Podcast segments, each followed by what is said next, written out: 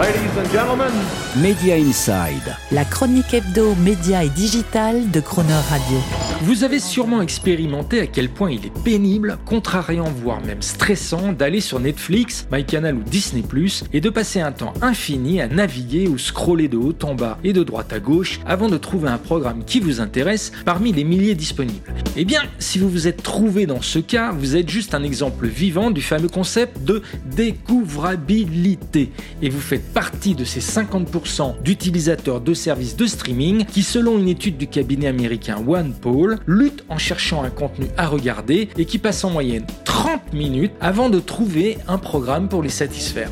Pour les streamers, le risque est donc important de voir leurs abonnés se fatiguer dans leur effort de quête quotidienne du film ou de la série à regarder et au final se désabonner. Et c'est sûrement ce qui fait craindre en particulier à Netflix de perdre, selon ses propres estimations, 25% aux États-Unis de sa base abonnée, qui prévoirait ainsi de résilier avant la fin de l'année. Cet épuisement des abonnés dans la découvrabilité ou content discovery fatigue touche tous les streamers sans exception qui du coup essaient de rivaliser en intégrant de nouvelles fonctionnalités qui sont autant de petites recettes éditoriales susceptibles de rendre la plus rapide et la plus agréable possible la découverte de nouveaux contenus. Comme par exemple intégrer non pas une sélection mais toute la liste des nouveautés de la semaine et en particulier prévenir automatiquement l'abonné de la date d'ajout de la nouvelle saison d'une série qu'il regarde ou qu'il suit religieusement.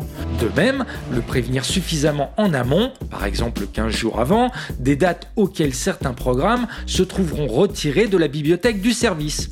Ou encore intégrer une mini vignette vidéo, un peu comme sur YouTube, qui permet à l'abonné de se balader dans l'arborescence du service tout en continuant à visionner un programme avant qu'il ne choisisse de remettre celui-ci en plein écran une fois sa recherche terminée ou de switcher définitivement sur le nouveau contenu identifié. Ou enfin, créer des chaînes TV linéaires qui diffusent les meilleures nouveautés exclusivités et que les abonnés, lorsqu'ils sont fatigués de chercher, pourraient regarder facilement et sans effort au lieu de quitter dépiter le service.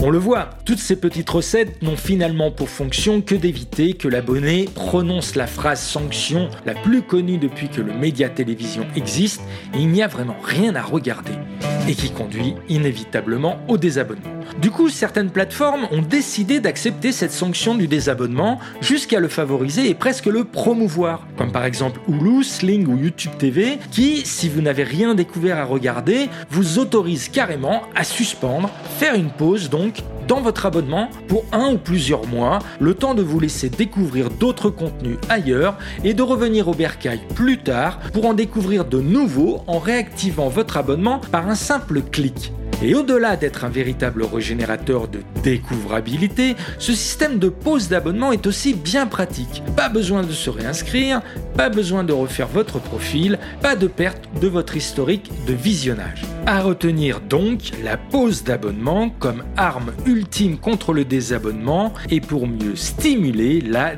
découvrabilité. Media Inside. Terence Derieux, tous les mercredis à 7h45 et 19h45 et à tout moment en podcast Cronerradio.fr